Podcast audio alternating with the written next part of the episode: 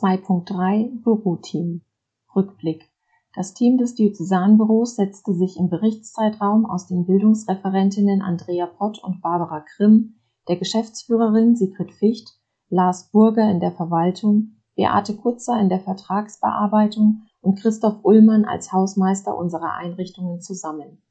Bis Juni hat Christian Nowak die Geschäftsführung im Büro vertreten. Ab Juni hat Beate Kutzer des Weiteren als Vertretung in der Geschäftsführung tatkräftig unterstützt.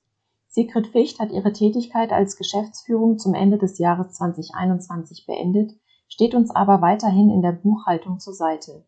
Sabrina Kurz unterstützt das Diözesanbüro bei der Vertragserstellung und bei den Belegungen.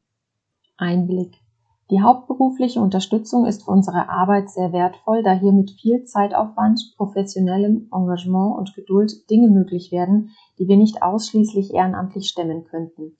Gerade weil diese Arbeit oft in Anführungszeichen im Hintergrund abläuft, möchten wir uns an dieser Stelle ganz besonders für die gute Zusammenarbeit bedanken. Ausblick. Das Büroteam steht dem ganzen Diözesanverband mit Rat und Tat zur Seite. Vor allem wenn es in Stämmen oder Bezirken Ausbildungs- und Beratungsbedarf gibt, könnt ihr euch jederzeit an die Bildungsreferentinnen wenden. Die Nachbesetzung der Geschäftsführung ist aktuell vom Erzbischöflichen Jugendamt ausgeschrieben.